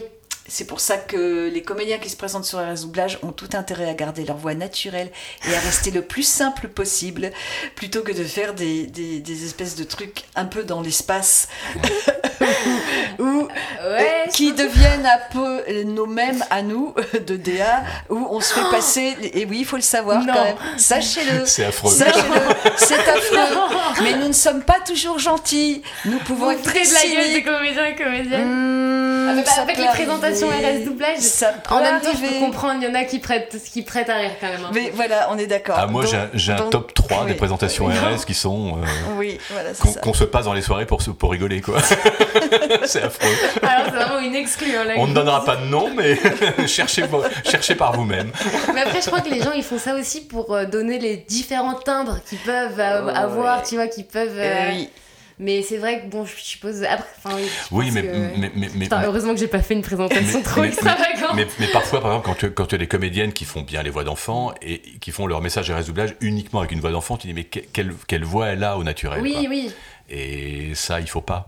Oui, ouais. Il faut pas. Ou chercher à prouver que tu peux faire euh, une voix de sorcière, une voix d'enfant, une voix de ceci, une voix de cela. Ok, bon, bah au moins ça peut être un bon conseil pour les comédiens qui s'inscrivent Oui. sur voilà, non, je- moi, je L'essentiel, c'est- dit. l'essentiel, c'est votre timbre naturel. Exactement, je le dis, il faut que ce soit dit. Et, euh, et puis en plus, ça, ça fera gagner du temps à, à ceux qui se triturent le cerveau pour savoir euh, quoi dire d'intéressant. C'est pas la peine, hein, c'est c'est finalement le. Voilà. Ouais. Le- la- de toute façon, nous, on a besoin d'une d'une- d'une- d'une voix, d'un timbre hein, au, au départ. Oui. Après, c'est le. Soit on connaît déjà la personne et son énergie, Mm. euh, soit euh, c'est c'est un peu le, le- le jackpot. Mais il est bien évident qu'on va pas mettre sur des premiers rôles des gens qu'on connaît pas comme ça, juste à, à l'audition d'un timbre. Oui, Euh, c'est pas même, possible. Vous, faites- vous, euh, faites confiance aux recommandations qu'on. Oui. Il y a ça aussi. Bah, par exemple, sur les comédiens qui font très bien les voix d'enfants, on, on- on les connaît. Euh, euh, moi, parfois en formation, je- j'entends parfois un timbre de jeune femme, et je dis tiens, et puis tout à coup, je lui file dans une certaine scène, je lui dis tiens, tu peux, tu peux, tu peux me faire la gamine qui passe, et tout à coup, je dis ah ouais, tu fais super bien les gamines ou les petits garçons. Pour moi, c'est une indication supplémentaire, mais c'est, mais avant tout, si je vois une jeune femme de 30-35 ans, je vais, Ouais. je vais pas immédiatement me dire cette jeune femme-là ne me fera que les voix d'enfants. Euh, Elle me fera des jeunes femmes de 30-35 ans, et puis éventuellement, après, je, sais- je ouais, sais qu'elle fait bien les mômes. Euh, c'est la cerise sur le gâteau. Puis parfois, tu as des surprises. récemment, je parle à un déjeuner avec un camarade directeur artistique, et on a, il, attendait, moi j'avais bossé le matin, on déjeunait ensemble, et il attendait une comédienne l'après-midi, et il me dit, bah, tiens, elle, va me faire, tu sais, la petite fille que tu as vu passer ce matin. Ah bon, elle fait les voix de petite fille, une telle? Ah oui, très très bien. Euh, et, il m'a envoyé l'après-midi un extrait de ce qu'elle avait fait l'après-midi mm. même, en disant, tu vois, j'ai ah ouais, vachement bien. Et je, je m'en serais pas douté en écoutant la comédie en question. au contraire, moi, je la prenais sur des femmes mm. plutôt matures et tout, et c'est une petite fille euh, super, quoi. Voilà. On a des surprises, mais, mais, mais on garde, comme je disais tout à l'heure, on garde toutes les esgourdes grandes mm. ouvertes pour détecter. Euh, Ok, ok. Euh, en tout cas, c'est un bon conseil que vous, euh, que vous donnez. si on devient des mêmes, il faut. Enfin, voilà, je pense ah, oui, oui, J'ai pas écouté ton message sur RS, Léana, mais. Non, mais je crois que ça va. Il est, simple. Justement, je me suis dit, je vais pas prendre de risques. Je, mais je, te, je te vois pas faire un truc trop. Euh, non, non, non, mais après, tu vois, j'ai des, des, potes qui le font, tu vois, et je peux comprendre la démarche de, tu sais, vouloir mm. montrer les voix d'enfants et tout, parce que c'est un créneau super aussi, tu vois, d'avoir des, des, voix d'enfants, mais, mais oui. ok, ok, trop trop bien, trop trop cool. Mais du coup, ouais, vous parlez de, direction artistique, ça s'est présenté euh, longtemps après ou peu de temps après? Comment ça s'est fait? Écoute, moi j'ai dirigé ma première chose en 2007, donc euh, un peu plus de dix ans après avoir commencé à faire acteur spécialisé dans le doublage. Euh, ça a démarré euh, pareil, un peu sur un coup de hasard. Je devais faire, euh, la semaine qui suivait, je devais faire un rôle important sur un téléfilm dirigé par Pascal Vital. Et Pascal m'appelle et me dit voilà, j'ai un ennui de santé, je dois me faire hospitaliser. Est-ce que tu dirigerais le téléfilm à ma place? Ton rôle est pas très compliqué. Le rôle principal, c'est vraiment le rôle féminin, mais le tien, il est, il est mm. pas très compliqué. Il est derrière un bureau, tu, tu feras ça très bien, etc. Et donc, moi, j'avais pensé à faire ça. J'en ai, j'y pensais un petit peu parce que, parce que de plus en plus, euh, depuis quelques années, je, je me mettais à la place du DA, je me disais, tiens, qu'est-ce que je dirais à sa place? Et puis je voyais si ça collait ce que disait le DA mm. ou pas quand j'étais comédien. Ça m'aidait à passer le temps en plateau quand j'étais pas de la scène. Je disais, tiens, qu'est-ce que je, qu'est-ce que je dirais là à sa place? Donc je m'étais amusé à faire ça. Et puis à en parler un peu autour de moi, mais, mais pas plus que ça, sans, sans ambitionner du tout de, de, faire des Euh, et puis donc, quand, quand Pascal m'a proposé ça, j'ai dit, bah écoute, euh, si TF1 est d'accord, enfin, si, si, la chaîne est d'accord, si la société est d'accord, euh, ok. Je l'ai fait, j'ai pris le truc clé en main, et puis après, ça s'est plus arrêté. J'ai fait plein, plein de téléfilms pour une société euh, qui était à Aubervilliers à l'époque, Mediadub. Et puis, ça c'était en 2007, et en 2009, alors que je n'avais jamais dirigé pour dubbing, on me propose Breaking Bad en me proposant Breaking Bad comme étant une petite série sans trop d'enjeux, si tu veux. On me dit, parce écoute, on croyait pas ou parce que... Non, pas du tout. C'est parce que c'est parce que c'était pour au, début Breaking Bad, c'était pour Arte. c'était pour une diffusion Arte. Euh, et, en gros, Dubbing m'a appelé en me disant, écoute, on n'a jamais travaillé pour Arte, on ne sait pas comment ils travaillent, mais on pense que tu peux bien t'entendre avec cet univers-là. Euh, et, donc mon nom a été proposé à Sam Beckard de chez Sony, qui, a, qui, avait, qui me connaissait comme comédien, j'imagine, et qui a validé le truc. Et puis, euh, bah, je suis parti en week-end de Pâques euh, avec mes. à l'époque, on nous donnait des trucs sur DVD. Maintenant, c'est tout sur l'ordinateur, les fichiers Aspera et compagnie.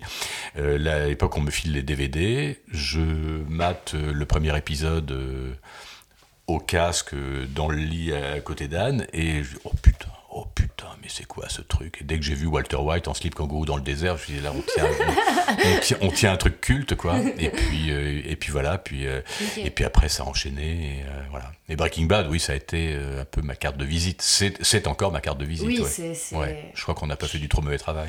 Ouais, clairement. ok, ok. Et toi, Anne, du coup? Alors, moi, ça a été en 2014. Euh, donc 16 euh, ans après avoir commencé, 16 euh, ans, 16 ans après avoir commencé à, travailler à la barre, 2014. Alors c'est pas ça arrivait par hasard, hein, complètement. Ah ouais? Oui, et, c'est fou parce que c'est toujours un peu le même ressort. Finalement, c'est une amie à nous qui nous appelait parce qu'elle était malade. Elle ne pouvait pas assurer son plateau, donc au départ, évidemment, elle avait demandé à Guillaume, qui était déjà DA. Il ne pouvait pas, et il m'a dit Mais est-ce qu'Anne pourrait diriger? Et là, euh, moi en panique, mais quoi? C'était du dessin animé aussi. oui, c'était Maya l'abeille et, et Totally Spice.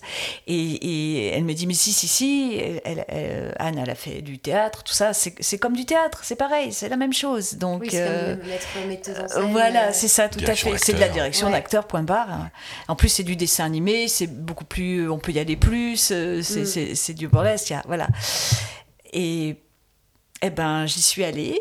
Et, euh, et puis, effectivement, euh, avec la peur au ventre, hein, quand même, à, tel point que j'ai. Bon, j'avais mangé un truc qu'il fallait pas la veille. Mais en plus, on travaille en dessin animé, on travaille avec le réalisateur à côté. Elle m'avait dit Bon, tu vois, le réalisateur, euh, il n'est pas méchant, mais il est juste un peu chiant, il est un peu, un peu vieux, vieux garçon, il a, il a ses habitudes et tout. je suis allée quand même un peu avec la peur au ventre. Euh, donc voilà, j'étais bien malade le, jour J. Je pense que le réalisateur a eu pitié de moi. Mais en fait, on s'est très très bien entendu avec les réalisateurs. Euh, ça, a été vraiment très très chouette. C'était un monsieur, effectivement, qui avait une belle carrière derrière lui, qui allait prendre sa retraite et, et c'était une bulle de voilà, quand on se retrouvait sur le plateau avec les comédiens, c'était tout intime, c'était chouette, c'est une, petite famille, encore une petite famille.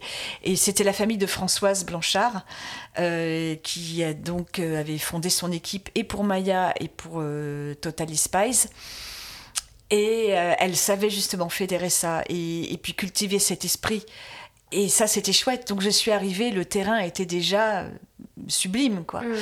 Et euh, elle, savait bien s'entourer. Elle savait très bien s'entourer. Des Christophe Lemoine, des Adrien Antoine, euh, des C'était un, joli baptême. C'était un joli baptême parce que du coup je me retrouvais évidemment qu'avec des, des, euh, des produits peau et elle, sur Maya l'abeille, la petite Angela Mitz, qui elle n'était pas comédienne ni quoi, c'était un casting sauvage comme ça. donc il faisait ses armes et donc ça m'a appris aussi justement à, à, à soutenir euh, à, soutenir cette, gamine qui, avait une énergie extraordinaire en plus et, un naturel absolument incroyable. Mais techniquement, il fallait l'aider un petit peu. Il faut, et, il faut, accompagner. Il faut l'accompagner. Et donc, du coup, j'ai eu euh, droit aux deux trucs, c'est-à-dire accompagner la petite, euh, juste faire le sémaphore pour les produits pot, et puis aussi euh, accompagner les angoisses, enfin rassurer le réalisateur et ses angoisses, parce que c'est un grand angoissé, et donc faire avec, et finalement tout ça, c'est vraiment euh, euh, passé dans une harmonie absolument incroyable, et, et ça a elle été me vraiment désigne quand elle parle de grand angoissé, je sais pas pourquoi.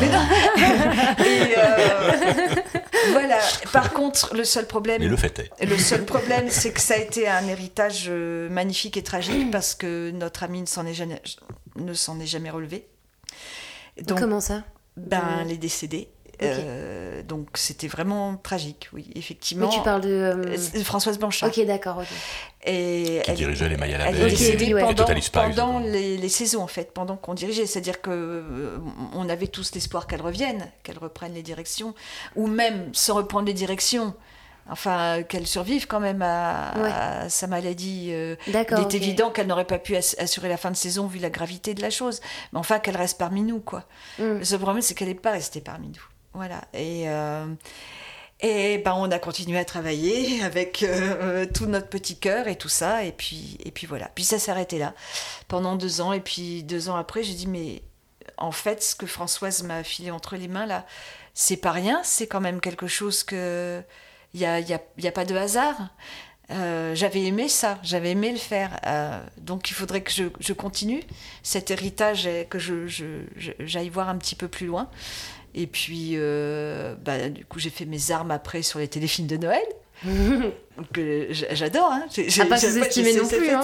Moi, j'aime beaucoup hein, les téléfilms de Noël. Je, je, quand les filles étaient plus petites et que je faisais mes petites décos de Noël à la main, j'adorais regarder les, les, téléfilms de Noël sur M6 et TF1. Ouais, donc, donc, voilà, donc ça, j'ai évidemment fait mes, mes armes là-dessus. Et puis après, euh, eh ben, sont venues des choses, des remplacements, par exemple, de Guillaume sur Grimm et après sur Arrow. Et puis, euh, et puis des, une sublime série pour ados euh, qu'on a fait à Deluxe qui s'appelait euh, Normal Street. Euh, euh, Gortimer.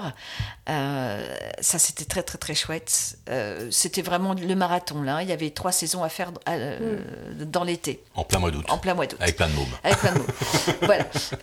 mais c'était vraiment très, très chouette. Et puis après, bon, bah voilà, sont venues d'autres séries et, et, puis, et puis plein de choses Voilà. Et donc, le fameux Maria, Mary Story qui est arrivé là. Il y avait aussi La femme la, plus détestée d'Amérique, qui était aussi un sublime film sur la première femme qui a fondé le mouvement laïque euh, aux États-Unis. Euh, j'ai eu de belles choses comme ça. Et puis, j'ai eu de belles séries. Euh, Red Election, dont on n'a pas entendu parler, qui est une très belle série, très violente par contre, sur le mouvement Wagner, le réseau Wagner. Donc, il y a eu Snowdrop qui était chouette aussi. Snowdrop. c'est une série coréenne. C'était une grande saga, euh, modèle famille. Bah, plein de trucs pour. Euh, pour euh, très très intéressant. Et là récemment, tu as quand même fait une série qui, ben, est sur OCS, Lucky Hank. Lucky Hank. Qui est vachement bien. que j'ai vu moi en tant que spectateur, j'ai rien fait dessus. Pour Sony, toujours. C'est de, la, de la pub gratos. Donc pour Sony, toujours une, une, une, série qui s'appelle Lucky Hank, qui se passe dans le milieu universitaire, donc avec Bob Odenkirk, donc le euh, Saul Goodman. Saul Goodman dans Breaking Bad et Better Call Saul. Voilà. Et euh, c'est la crise de la cinquantaine d'un prof d'université qui pète un câble. Euh, c'est une sorte d'anti-cercle des poètes disparus, quoi, en gros. C'est exactement ça. Voilà, exactement. Il, pète un câble, il traite tous ses élèves de minables. enfin bon, bref, l'université dans, le, dans, dans, dans lequel il exerce n'a plus, plus de subvention, n'a plus rien. Donc, c'est vraiment très chouette c'est un peu la, symphonie de la loose, mais extrêmement bien euh, orchestrée, mm. avec des acteurs sublimes, de comédie sublime. Donc évidemment, ce n'est pas que triste. il y a des moments de poésie pure, euh, il y a des moments d'émotion, mais il y a aussi beaucoup d'humour, euh, d'humour grinçant, et c'est vraiment une très très chouette série. je la recommande, Lucky Hank. Ok, d'accord. Actuellement sur OCS, voilà. C'est avec Six Feet Under, du coup. Ah Exactement. et Breaking Bad, et Better Call Saul. On voit tous les projets auxquels vous avez participé, quoi. Non, mais. On est gâtés, en même temps, on est gâtés. Je, peux, je peux vous en citer d'autres. Hein. Il y a Up Here, une mini-comédie musicale aussi qui est sur Disney+, qui est vraiment très très bien, euh, euh produit par les créateurs d'Hamilton et tout ça. Il y a, euh, qu'est-ce que j'ai eu euh, dernièrement Ralph et Cathy, magnifique, euh, sur un couple de trisomiques. Mm. Petite pastille anglaise, magnifique. Euh, il y a eu The Award aussi sur, sur l'autisme. Enfin, vraiment. Euh, ah, tu cites vraiment que des trucs que tu as fait, en fait. Bah écoute, je cite des trucs que j'ai fait. Bah, tant qu'à faire, on a aimé les faire. Non, mais il y a un micro, c'est pour, pour, euh, pour, raconter tout ce qu'on veut. Et, et j'ai fait un modèle family qui est le Breaking Bad coréen, quand même. C'est vrai. Ah voilà, non mais non non mais tant qu'à faire, autant se bah faire un petit peu de, ce qu'on a aimé faire faire faire ces, ces, ces, séries et que finalement on s'y attachait et que. Vous êtes des consommateurs de la VF un peu ou vous regardez parfois euh, moi, ça, dépend. Moi, ça dépend. Ça, dépend de ce que je regarde, ça dépend de mon état de fatigue aussi. si je sens que je vais avoir les yeux qui vont se croiser, euh, je vais préférer la VF euh, plutôt que de lire des sous-titres qui vont te. Voilà. moi, ça dépend de ce que je regarde.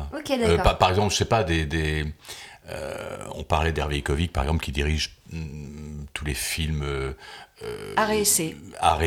Mm. indépendant, euh, le réalisateur anglais Ken Loach, ce genre de choses, ou, Michael Haneke, etc.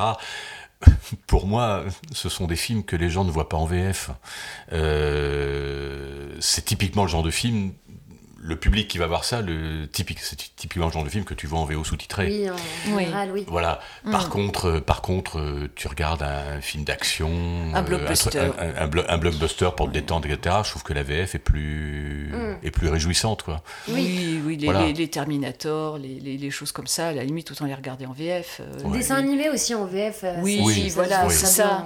Oui, oui, tout à fait. Oui, complètement. Oui, les Miyazaki se regardent complètement en VF. Ouais. par exemple. Euh, non, non, il y a, Et moi, des fois aussi, je fais euh, les deux. C'est-à-dire que je regarde d'abord en VO. Et puis après, je switch sur la VF. Et tu regardes qui a doublé Évidemment. Comme tous les directeurs euh, artistiques. Par, bah par oui, par, bah, par curiosité professionnelle. parce que je découvre des voix. Oui, oui. par exemple, j'avais regardé L'amant de Lady Chatterley en, en VF. Euh, et j'ai découvert, par exemple, je n'ai pas encore eu l'occasion de, l'appeler, mais la, celle qui double euh, Emma Corinne dans euh, l'amant de Lady Chatterley, Barbara Probst. J'ai beaucoup aimé ce qu'elle a fait. C'est comme ça que je l'ai découvert, par exemple. Je dis, tiens, ben, un jour, Bah, moi, je- c'est- c'est- si c'est pas- j'avais l'occasion de la, de la prendre, je la prendrais. C'est là que j'ai découvert Baptiste Caillot aussi, que j'ai eu moi en rôle principal Oui. sur une série indienne, après l'avoir entendu dans, dans L'amant de Lady Chatterley. Ouais. C'est fou en fait, ouais, c'est génial parce que la Ah oui, vitrine oui, elle est partout, Bah, tu elle, vois, est- elle est oui, chez vous, en bien sûr, bien euh, sûr. Elle est partout, elle est partout, effectivement. moi, je trouve ça un peu traître de, de, de regarder d'abord quelque chose en VO et après de le regarder en VS. Parce que très souvent, euh, quand c'est pas raccord voix, en fait, quand tu regardes un truc dès le départ en VF, tu t'habitues à des voix, tu, voilà, tu regardes une chose en VF sans savoir ce qui a été fait en VO. Donc tu t'habitues. Par contre, quand tu matches de l'un à l'autre, ça peut être parfois un peu cruel. Quand, quand les, quand les voix ne raccordent pas, ou voilà. Euh, moi, je sais que j'avais fait ça, par exemple, sur... euh, non, je vais pas dire sur quoi, parce que... Ouais, je suis dit sinon, sinon, on aurait une recherche de nom. J'ai regardé une certaine série euh, très, très dark, euh, voilà, que, que j'ai beaucoup aimé. Euh, et j'allais voir après coup ce qui avait été fait en VF. Et, euh, et tout à coup, les voix, étaient, les voix choisies avaient été beaucoup plus légères que les voix VO. Euh, euh, alors c'est un choix. Alors j'imagine que quand tu vois le truc dès le début et que tu déroules sur la VF, ok, tu t'habitues à ces voix-là. euh, tu crois que les voix que tu entends collent. à- Mais, mais là, quand tu matchais de l'un à l'autre, ouais, c'était cruel. Ouais. Mm. C'était cruel. Oui. Et puis il y a des choses effectivement euh, auxquelles on a été habitué tout petit. Moi je pourrais pas regarder. J'ai, j'ai, j'ai- moi j'ai regardé toute ma sorcière bien aimée en, en- en français quand j'étais oui. petite. Bah oui, Et bah quand oui. on a acheté le coffret DVD pour les, les, les, les, les petites, Alice et Jeanne, quand elles étaient petites, donc euh, j'ai, euh, je suis passée sur la, la version américaine et je l'ai trouvée triste tout d'un coup. Mm. Comparé, ils en ont fait beaucoup plus en français, mais ça va tellement bien avec la situation. Ouais. Et, euh, et en violon, on a de besoin de, ces- ça. ouais, Oui, ouais, on ouais, a besoin de ça. C'était Ouais, aussi ouais. une époque où, où les clients, parce qu'aujourd'hui, il peut y avoir une demande de certains clients de vraiment coller au maximum, d'être le plus fidèle possible à la, À la VO, à- ouais. à la VO. C'est-à-dire que vraiment, il n'y a rien qui dépasse. euh, euh, Parfois, en, ter- en- en termes de volume, en termes de jeu, etc., il faut être parfait, il faut parfaitement coller à la VO. Parfois, c'est frustrant, je suis d'accord. Euh, C'était une époque, euh, la- ma sorcière bien aimée, comme euh, le doublage amicalement vôtre et tout, où ils se permettaient beaucoup plus de choses que nous. Euh, enfin, le, le doublage amicalement vôtre, on en parle beaucoup, mais il y a une espèce de liberté prise par, Bah, par les deux comédiens J'ai qui été mariée dans un premier temps à un, à un anglais. Euh, tu lui dis amicalement vôtre, donc The Persuaders. pour eux, ça a été un four. Ils s'en souviennent à peine. Euh, alors qu'en français, pour nous, c'était culte. Ouais. Merci euh, Michel Roux et je ne sais plus qui doublait euh, Brett Sinclair. Je sais plus. Bah, bref. je- je- pardon. Voilà, mais bon, mon bref. Je te posais, c'était quoi encore C'était si on échangeait des infos l'un avec l'autre. Oui, voilà, si vous Oui, échangez des infos. ça. Et- Exactement. Et, et donc, euh, oui, je, euh, Anne, Anne cherche moins mon aide que je ne cherche la sienne, parce que en, en gros, j'explique, elle, elle, euh, elle, elle a une telle oreille musicale que parfois, moi, si je, bah, alors il y a des rôles euh, quand même, je, je vous rassure, les gens que j'emploie, euh, que parfois c'est moi. Par exemple, t'es- venu récemment sur ma série Oui. euh, policière. euh, C'est- Léana c'est- Montana c'est- que je voulais sur ma série policière. C'était- pile poil toi, c'est pas Anne qui me l'a soufflé. Hein. Mais, euh, mais c'est vrai que Anne a une telle oreille musicale que parfois, si je sèche sur un rôle, elle va, elle va entendre des choses dans le grain de voix, dans l'intonation, dans le tempérament de la personne que moi, j'aurais pas forcément entendu. Voilà, donc, euh, donc il m'arrive régulièrement de, de dire à Anne, euh, tu mettrais qui sur, sur ce personnage-là, quoi. Ok, Ça ok. m'arrive, voilà. Ok, ok. Anne moins. Mais merci, mais si des plus fois quand même. quoi. Euh, mais si des fois, euh, pour les certains types de personnages, notamment les hommes euh, en- entre 45 et, euh, et 65, euh, je peux sécher dans un certain type euh, d'emploi. Euh, souvent avec des voix un peu, un, un peu lourdes ou éraillées, etc. Je sèche et je lui demande parce que lui, il a tellement justement navigué dans des séries où il y avait ce, ce, ce type de personnage avec ce type d'emploi que c'est. Oui, ouais, je vois exactement. Et Il a une banque de données assez large. et, systé- Oui, oui, oui. et systématiquement, je lui réponds, bah, c'est pour moi ça. Non, je déconne. voilà. Donc, euh, oui, oui, non, si quand même, je, je, je lui demande des choses. Et des fois Alice. oui, bah oui. Bah, c'est pour les jeunes. que, euh, Alice pour les jeunes Ouais, et Guillaume pour les vieux. c'est beau ça. pour, pour les matures. les matures. pour les matures. Les vieux, pas vieux. Ok, ok, trop bien. Bah justement, on va, on va tout doucement, je pense, arriver vers la fin. Euh, moi, il y a une question vaste que j'aime bien poser à la fin de mon podcast parce que ça regroupe, ça peut regrouper le doublage, ça peut regrouper vous, qui vous êtes. C'est quoi qui vous rend heureux dans la vie? Oh mon Dieu, vaste question. Plein de petites choses en fait. Vraiment plein de petites choses. Euh, je crois que ça peut varier d'un jour à l'autre. C'est très difficile, hein Très difficile. Mais l'absence de stress, déjà, ça, ça me rend heureuse. Ouais. c'est clair. Euh, qu'est-ce qui peut me rendre heureuse? Euh, ben, Une marche dans la montagne par exemple. On va au plus simple. on va au plus simple. une marche dans la montagne, c'est très joli. Voilà, une marche dans la montagne, euh, euh, comme ça, euh, sans parler, sans rien dire, juste à, à respirer, à écouter les bruits des petits oiseaux dans les arbres, même en hiver. voilà, et, puis, puis sentir les odeurs.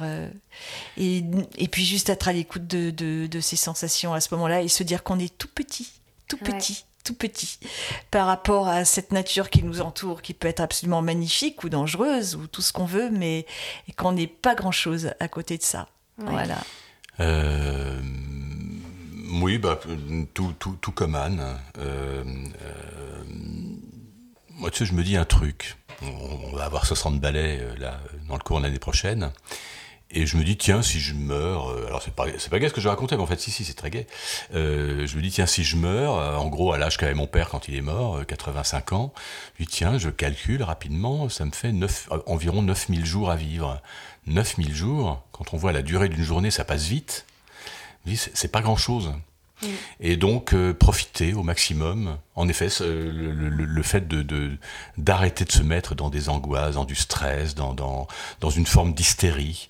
Euh, moi, j'aime dans la vie avoir le sentiment de, de gérer chaque chose, de faire plein de choses, mais de gérer chaque chose en son temps, sans que, sans que ça se précipite, sans, que, sans que ça se, ça se, une, une chose vienne en télescoper une autre, quoi. j'aime bien, j'aime, je peux faire plein de choses en une journée, mais, mais j'aime bien avoir, euh, une chose après l'autre, et puis euh, petit à petit, l'oiseau fait son nid. Voilà, et en effet, on a, on a un petit chalet en montagne, euh, on est des fous de montagne, un petit chalet que tu connais. on est, et, et, en effet, euh, le bruit du vent dans les arbres, des cloches, des vaches dans le pré d'à côté, etc., il n'y a, rien, y a rien de plus délicieux. Je raconte souvent cette anecdote, mais je la raconte à nouveau ici. Euh, on, on, avait vu une interview il y a quelque temps de Michel Aumont, qui était un immense comédien, qui est, qui est mort il y a peu de temps, enfin il y a quelques temps maintenant, mais il y a assez peu de temps, et qui était sociétaire euh, de la comédie française. Ça doit être le doyen même, je pense. Enfin bon. Et ce monsieur avait tourné avec les plus grands, avait joué sous la direction des plus grands metteurs en scène. Moi, je me souviens d'une mise en scène de Lavelli, du songe d'une d'été de Shakespeare, où il, était absolument magnifique. Enfin, il a joué les plus grands rôles avec les plus grands metteurs en scène ou sous l'œil de la caméra des plus grands réalisateurs. Enfin, un grand, grand, grand monsieur que j'ai rencontré deux trois fois et c'était vraiment un grand monsieur. Et un jour, il passe à l'émission de Ruquier, euh, qui passait le soir, et, euh, Ruquier lui dit alors. Euh, Monsieur Aumont, vous avez, Michel Aumont, vous avez euh, travaillé avec les plus grands, les plus grands réalisateurs, les plus grands metteurs en scène. Euh, euh, quel est votre plus beau souvenir de, cette vie, ma foi, bien remplie? Il réfléchit deux secondes et il dit, bah, je devais avoir 12-13 ans. je partais en vacances chez un oncle en Vendée qui avait des vaches dans un pré. Et parfois, moi, le petit gamin de 12-13 ans que j'étais, j'allais m'asseoir au milieu des vaches dans le pré. Et là, il marquait un temps, il disait, il n'y a rien de plus beau que la compagnie d'un troupeau de vaches. Eh ben, quand je vois l'actualité en ce moment et quand je vois de quoi les humains sont capables, j'aurais tendance à plus je connais les humains, plus j'aime les vaches, oui. il y a aussi une chose qui, qui me rend heureuse, c'est d'avoir mis au monde deux filles formidables. Voilà. Oui. Oui. On, passe le bonjour. On les a, on, les a, on les a faites ensemble, donc euh, oui.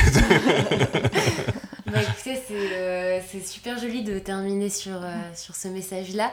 Euh, j'invite les gens, s'ils veulent, s'ils s'intéressent un peu à votre travail, ce que vous avez fait dans le doublage, dans le théâtre, il y a tout sur vos RS doublage du coup. Oui. Donc allez voir la, la, fabuleuse. Wikipédia est pas mal rempli aussi. je, ne sais, je ne sais pas qui remplit Wikipédia, mais c'est assez rempli, ouais. ouais. Et, et, voilà, et du coup, bah, je voulais vous remercier d'avoir accepté mon invitation. Euh, c'est un plaisir, Léana. Euh, ben oui, merci beaucoup. C'est un plaisir et un honneur. Exactement. Donc, euh, merci à vous. Et puis, à ceux qui nous écoutent, on vous fait des gros bisous. Quoi. gros bisous, ben, Gros bisous de notre part à tous.